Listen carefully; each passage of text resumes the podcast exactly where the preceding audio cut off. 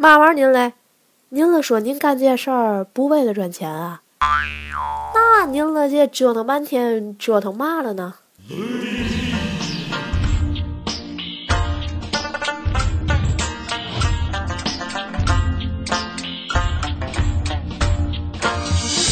一说世间百态，芸芸众生。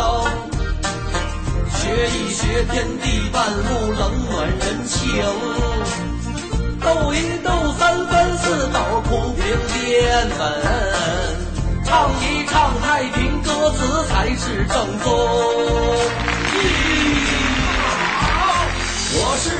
各位手机边亲爱的小伙伴，现在呀，总是有很多人告诉我们：“嗨，你看，其实我做这件事儿不是为了赚钱。” 其实就是这样，弄得我们这些 做事儿为了赚钱的人，感觉自己好像很丢人一样哈。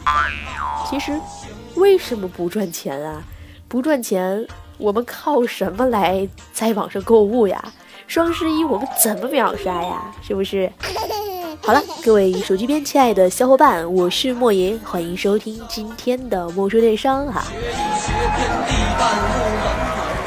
两周才更新啊，好多小伙伴催莫言了，是吧？在微信上或者是在呃喜马拉雅端的留言啊，那其实呢，嗯、不是莫言不更新哈，是是真的是最近业务进不来呀。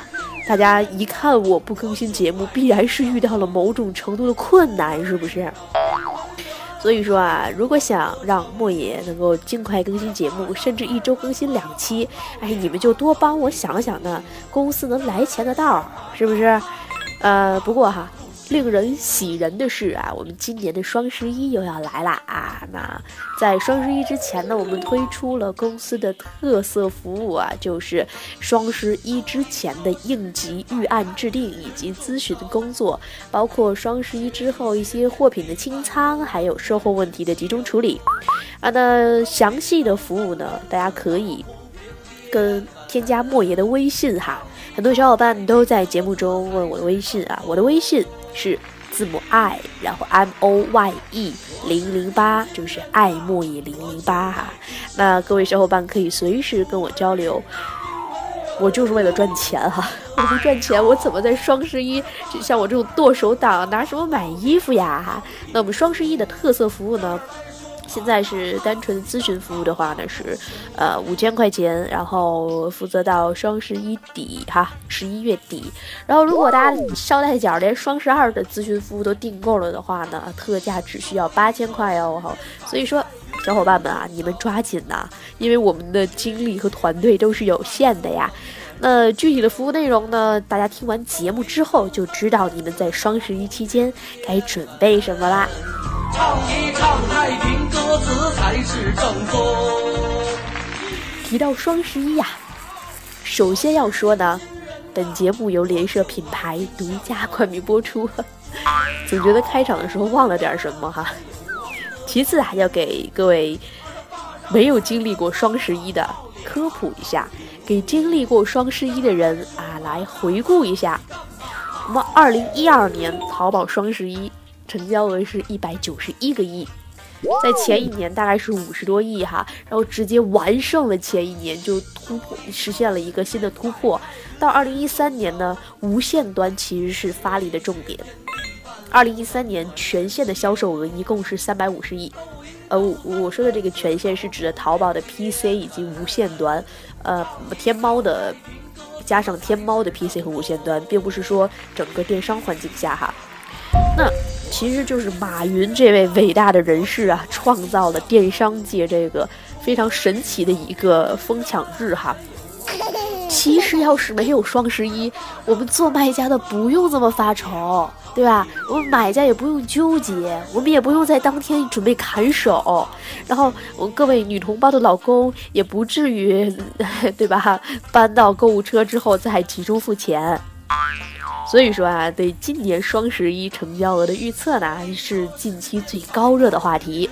然后新上任的天猫总裁乔峰就说呀，今年的成交额呢必然不会低于去年的三百五十亿，但是外界普遍预测哈，这个今年是阿里上市后第一个双十一嘛，销量应该会突破五百亿元。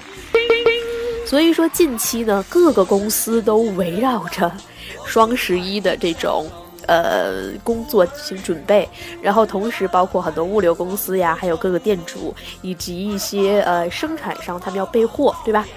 那为什么会预测今年的销售额要增大到如此的一个阶段呢？哈，首先从这个时间节点，电视上已经在做很多的广告啦。其次呢，今年的增长量将大部分来自农村以及我们全球市场，因为啊，今年阿里启动了千县万呃千县万村计划哈，大家听着多接地气的名字，千县万村儿。一听这体量就非常大哈，就是围绕着很多之前媒体上报道的淘宝村啊、淘宝县作为切入，呃，将包括这个生态农业以及农村市场，还有这个什么有机种植基地这些作为切入哈。那同时呢，随着物流领域的发达，农村的买家也多了嘛，所以今年大部分市场会来自这个市场增长会来自农村。呃，同时呢，随着天猫国际以及海淘的日益发展啊，那国际领域也是今年双十一主要的一个增长渠道。所以今年就有预测哈，一定双十一会超过去年的销售额。学一学天地半路冷暖人情。好了，科普完毕哈，刚才的广告也完毕了，那这就不得不提到哈，我们要为什么要？参与双十一哈，很多卖家他在双十一的时候是要追求一个销售额的，对吧？会觉得我销售额非常巨大，是一个非常可喜的事儿。但是莫爷就不这么认为，莫爷认为双十一应该赚钱。我做这事儿凭什么我不为了钱啊？是吧？我光要销售额有什么用啊？那阿里上市，它自然是要平台的销售额。那那我今年，呃，我这个我作为卖家，我干嘛为阿里贡献价值啊？我还有扣点，然后我还要赔钱来做，做了半天我还要压货，对吧？大家不要光看到那些双十一销量过亿的品牌商哈，你们一定要看它双十一之后究竟还有多少货。嗯，说到这儿呢，就想起来去年一个血淋淋的案例哈。就是我们有一个呃朋友啊，他这个特别实在，他就进入了双十一的主会场啊，自然也是万人羡慕的一个位置。然后他真的听了淘宝小二的话，小二让他备货五百万，他真的备了五百万，只是当天的销售额只有两百多万，然后他就面临着三百万的库存，就是好像一个段子一样哈。前两天有人在莫言朋友圈留言，说，呃，莫言说我穿的很多哈，你们不要给我群发邮件问我穿的多与少啦。很多人就说啊，北方的天气呀，简直不可以理解，我们这儿南方还穿短袖呢。那莫言就回给他一句，过两个月我们就有暖气了。所以这段子就告诉我们，大家不要看那些入主会场的人销售额有多少，一定要看，也许。就是他双十一做完之后，他的库存也远超于你。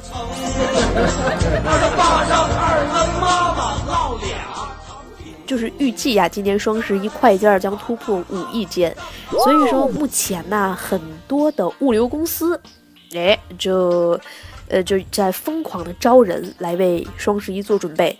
而且沈阳的快递公司呢，为了备战双十一，它最高给到快递人员的月薪已经给到了八千元。这是快递公司要准备的，对吧？那我们商家要准备的呢？你快件儿多了，就得有人包件儿，对吧？所以有很多的商家在仓库大量的配备他的打包和发货人员。所以说，在双十一期间，我们第一要核算的就是人员成本的上涨。那其次呀。双十一呢，虽然是由马云啊这位顶级的大仙儿创造的哈，但是为了举国欢庆这个电商的特殊日子，包括像京东啊、像一号店呀，啊，还有像唯品会呀，像这些渠道，包括一些淘宝小店都会参与到双十一这场盛会中来。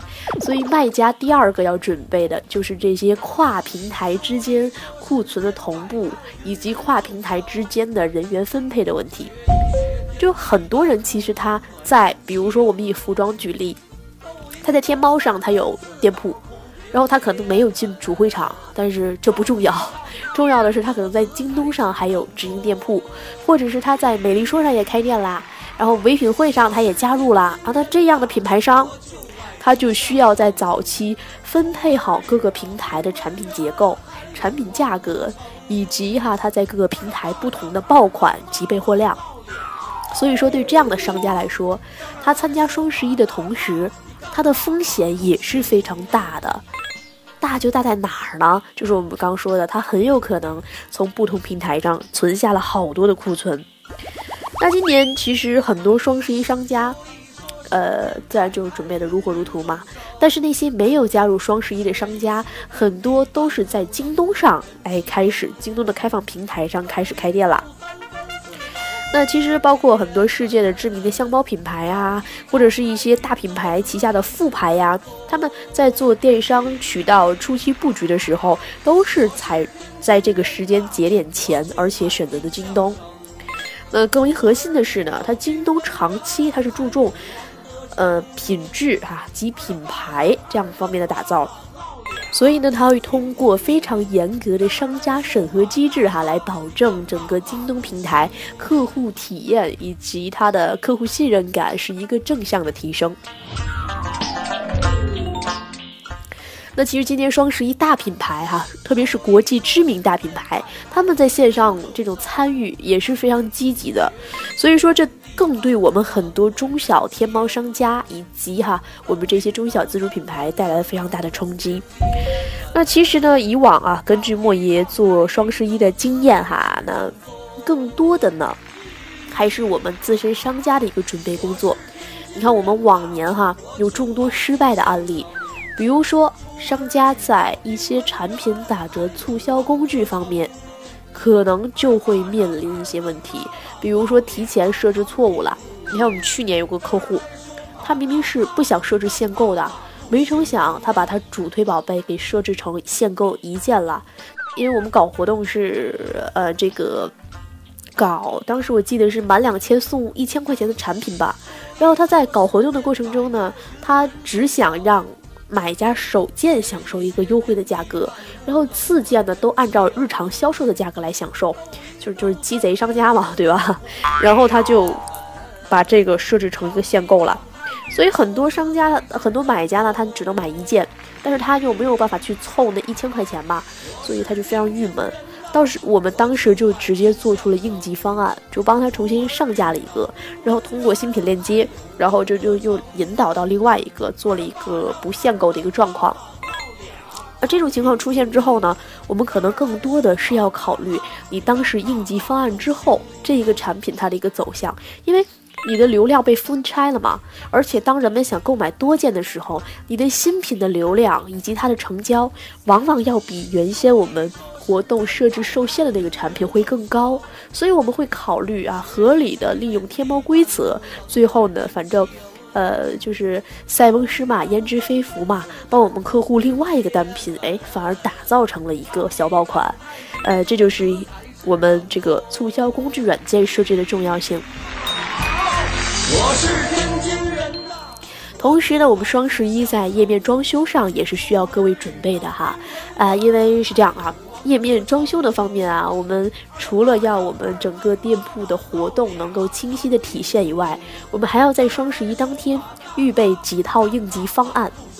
应急方案主要呢，呃，比如说我们的爆款，呃，我们那年哈有一个同样是跟莫言一样做服务商的一个公司，他服务了一个卫生巾品牌的案例哈，然后他是。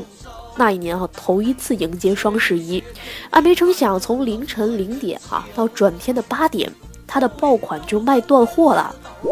然后它的，而且它的生产环节后面是跟不上的。如果不是那样的话，他已经能够成功打败宝洁的护舒宝了，就是这样一个体量。然后他就在第一时间制定了这个应急方案，然后将他其他的产品进行了一些主推。但但是这些应急方案呢，包括它的页面构图以及它的打折工具，甚至是定时上架啊，这些工作都是需要在提前准备的。这也是我们双十一很咨询的这部分服务会帮商家提前想到的一些，就是他凭借我们的经验分析出来商家可能会在双十一出现的一些突发状况，然后我们提早的做出应急方案。那第三个准备呢，就是我们货品的准备。呃，莫爷的建议是哈，我们不要真的听小二的话哈，一备备个三五百万，特别是一些双十一的小商家啊，你们一定要酌情的按照自己的体量来备货，按照自己资金的占压以及自己跟上游渠道的一个账期来合理备货。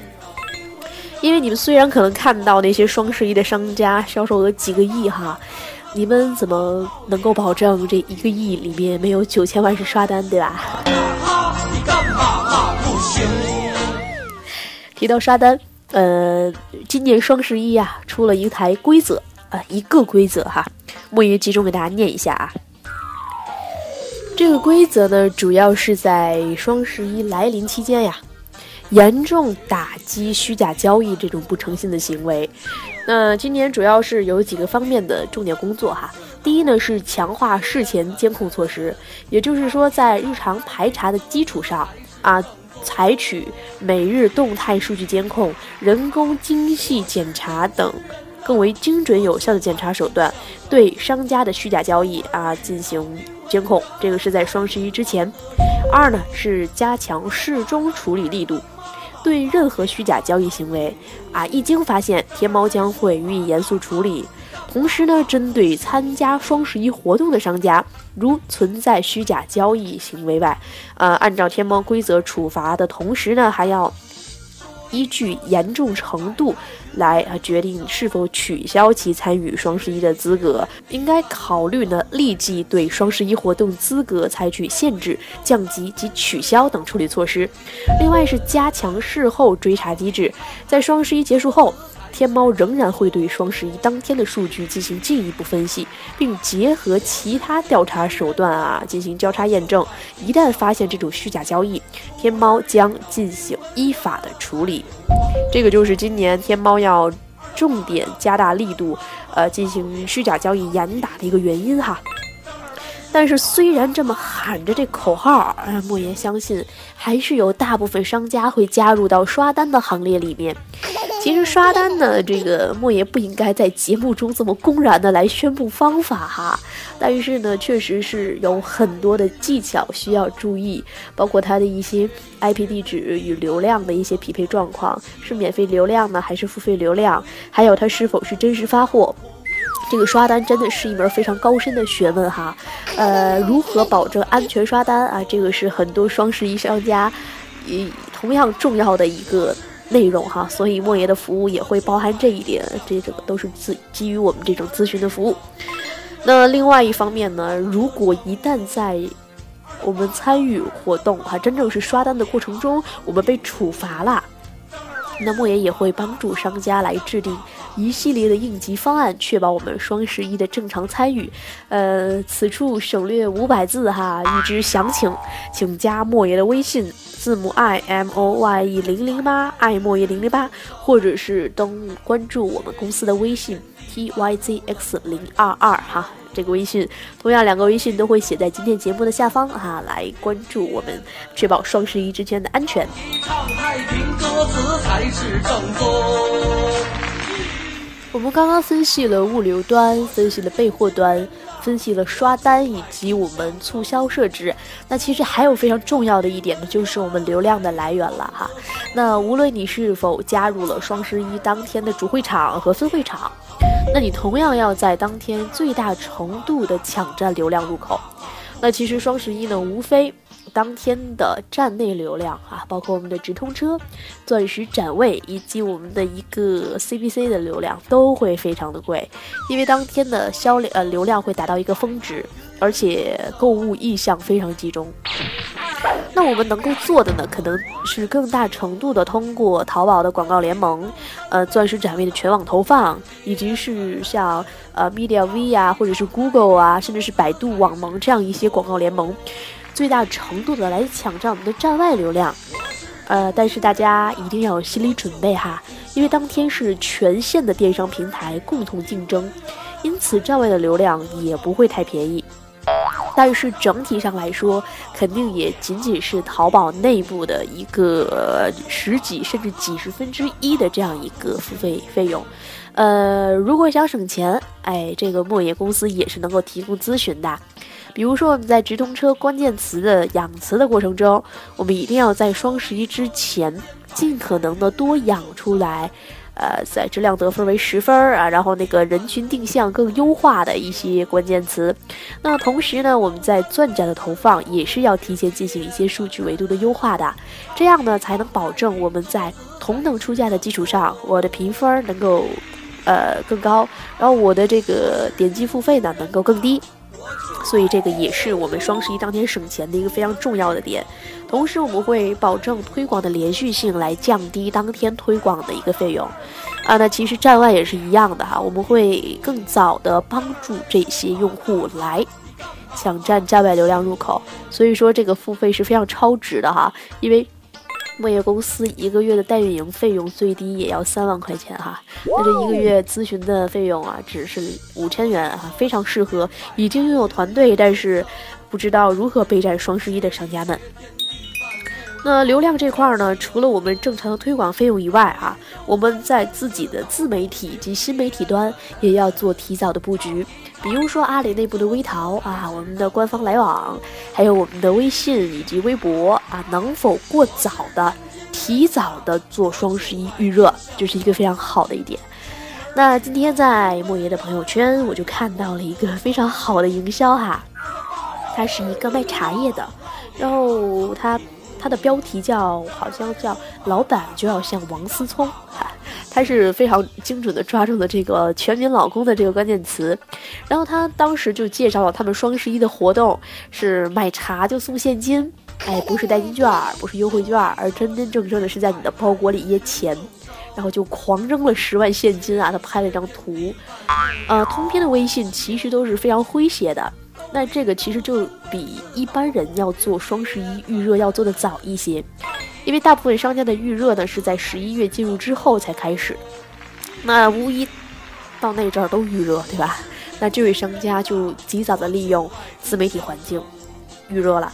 它相对来说，它的打开量各方面的数据啊，在微信端看到的还是不错的，它就要走在很多商家的前面。所以说，提早的预热双十一以及双十一预热期间的活动策划啊，也是我们的服务内容。呃，那说完了流量，说完了推广，说完了这一刚才我们说的物流端一系列的问题呢，呃，似乎上，呃，我们双十一可能要准备的也就这些了，对吧？啊，还有跨平台，我们刚才也说了。那最后的一点时间呢，我们来啊，来来干什么哈？来总结一下今年双十一哈有几大亮点，好不好？今天双十一呢，从官方的角度推出了几大亮点，比如说第一个是二十多个国家的商品任您挑。啊，刚才莫已经说了，利用这个全球买、全球卖的这样一个，包括天猫国际的这样一个平台，让国内的消费者能够买到全球的商品，也让全球的消费者能够买到国内的产品。那同时呢，天猫将通过天猫自身搭建的海外仓库、与海外快递公司合作，以及国内保税仓这三方面的措施，来推进今年的双十一，让它成为全球的双十一，而不只局限在国内。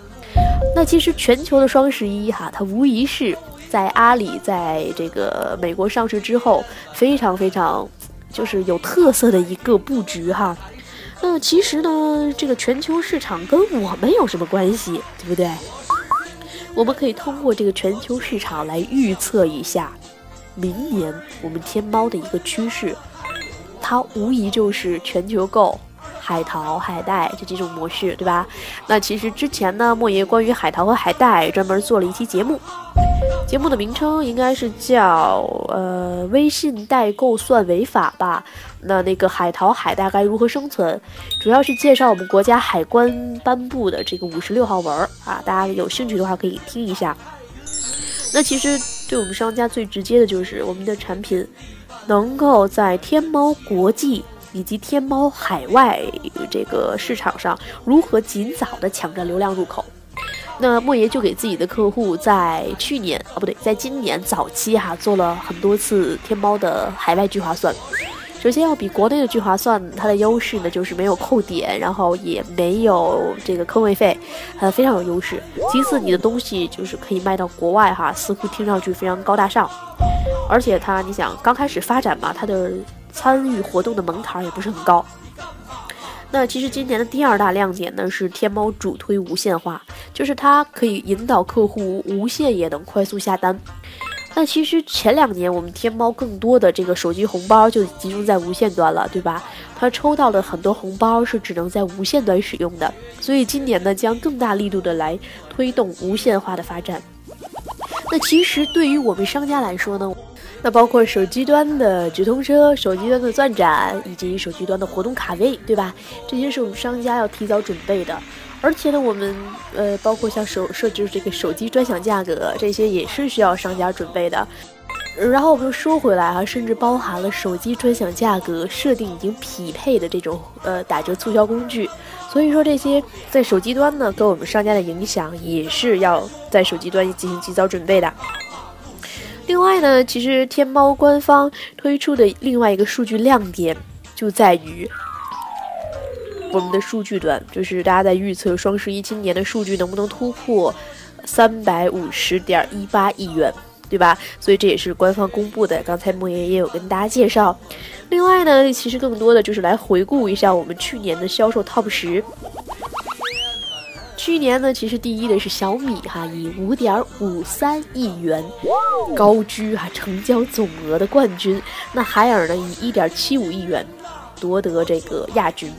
骆驼则以一点五九亿元成为第三名，另外排名第四到第十的分别是罗莱哈、杰克琼斯、优 UNIQLO 哈、优衣库、富安娜家纺哈、英曼以及林氏木业，还有阿卡。你干嘛嘛不行其实我们不难发现啊，第一和第二名全部是数码家电领域这种高体量客单价的，然后在前十名里呢，还包括罗兰、富安娜以及林氏木业。这样的家纺以及家居类目也是属于高客单价体量的，其他的几个都是服装行业。所以说双十一呢，像这些哈，这个我们呃天猫一贯性的这种热销品类，其实还是今年双十一啊争夺这个呃这个销售额前几位的一个非常重要的商家了吧。那其实大家都看到了服装这个市场，所以这个 Zara 也在双十一之前啊非常仓促啊来入驻天猫啦。而且当他当天入驻的时候呀，在天猫还送了好多推广位嘛。然后莫爷还点进去看了一下，其实跟线下的价格还是差不多的哈。但是呃，Zara 这种体量的品牌呢，无非就是在线上进行卡位，另外让人们买到 Zara 会更加的便捷。而快时尚它的品牌。莫爷专门写过文章，其实他的对货品及各方面的团队要求是非常高的，而且快时尚做电商，呃，也未必能够赚钱。那关于快时尚呢，后面的节目啊，莫爷再跟大家聊，好不好？那另外，今年双十一的亮点呢，就是我们所谓的 O2O 啦，就是线上和线下的结合。其实去年呀，包括像 IT 呀、像 Gap 在内，就已经呃打通了线上和线下。它首先价格会有一些同步，其次呢，它线上和线下的红包是可以通用的。那今年呢，其实也有很多百货和零售产业，甚至是车市，都来参与到双十一的活动中来。说一说世间百态，那像敦煌网这样啊，做境外的这种电商的是吧？它没有双十一，它就提前进入了圣诞促销。哎，所以说似乎这场电商盛宴呀即将到来。那其实对于双十一呀，有人欢喜有人忧。呃，电商企业呢是都在熬灯耗油、加班加点哈，通宵的来应战双十一。那安保部门啊也非常劳累呀。比如说北京，下个月又要开 A 派克又要保证这双十一快递能运出北京，所以说所有的安保人员也进入了积极备战的状况。然后呢，这个像。像各个自贸区，它要准备双十一期间生鲜品类的运输，所以这个自贸区这块也进入了应急的状况。呃，包括好多游戏哈，前两天莫爷见了一个游戏游戏公司哈，国内非常知名的游戏公司，他们就在问：啊，你说我们的点卡在双十一之前怎么准备？连游戏领域现在也在积极的备战双十一。像小米呢这样的数码家电品牌已经推出了双十一期间的降价措施。对于很多米粉来说，哈，我们平时又要预售，哎呀，又要这个原价来购买，在双十一期期间降价，而且可能还会有少量的现货，对他们来说还是一个非常大的触动，甚至是连一些这种，呃。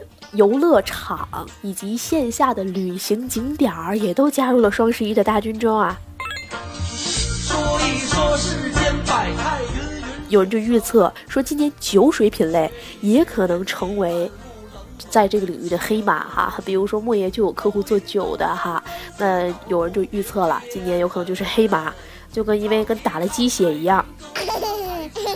好了，那我们今天节目呢，主要都是针对双十一我们要应对的这些工作，以及哈双十一今年的几大亮点来进行分析的。其实大家伙想一想哈，折腾来折腾去，迎战了半天双十一，究竟谁获益了？大家想一下，卖家可能会面临双十一后面的库存，卖家还要支付非常大量的推广费用来进行推广。还要增加人员的储备，哎，甚至还要给莫爷这咨询费用。那这个快递公司需要高薪来请发货人员、快递工作人员，还有这个高薪来为他们进行培训，前期的应急培训。那买家呢，虽然是拿到了红包，但是他要买东西，他要花钱，对吧？即便再便宜，我们可能会发现双十一我们买到的很多的东西，未必是我们的刚性需求。而大部分是一个冲动购物。那这个阿里真正受益了吗？当然，阿里是看到了非常漂亮的数据，但是阿里每年付出的红包，以及它在电台、电视媒体这一些广告及公关费用，也是非常巨大的。所以大家想一下哈，电商双十一可以说撬动了全部。也不是说全部吧，撬动了绝大多数电商从业者以及电商周边的从业者，甚至是安保人员。我们忙了一圈儿，究竟是为了什么？所以呢，大家想一下哈，双十一我们是在双十一集中一天销售这么大的量，又是为了什么？不要告诉莫言，双十一当天你不为了赚钱，那你不为了赚钱？你又忙活一道干什么？那你赚钱又要从哪儿赚呢？产品我们降价了，成本我们增加了，我们从哪里赚钱？这个问题留给今天所有的听众哈，大家来思考一下。双十一究竟是为了什么？你参加双十一又是为了什么？好啦，这里就是今天的莫说电商，由联社品牌独家冠名播出。需要莫言公司及团队提供双十一、双十二期间咨询的服务，请联系莫言微信字母 i m o y e 零零八爱莫言零零八，或者关注我们公司的微信 t y z x 零二二。莫言期待与各位进行短暂的合作。好啦，我们下期再见。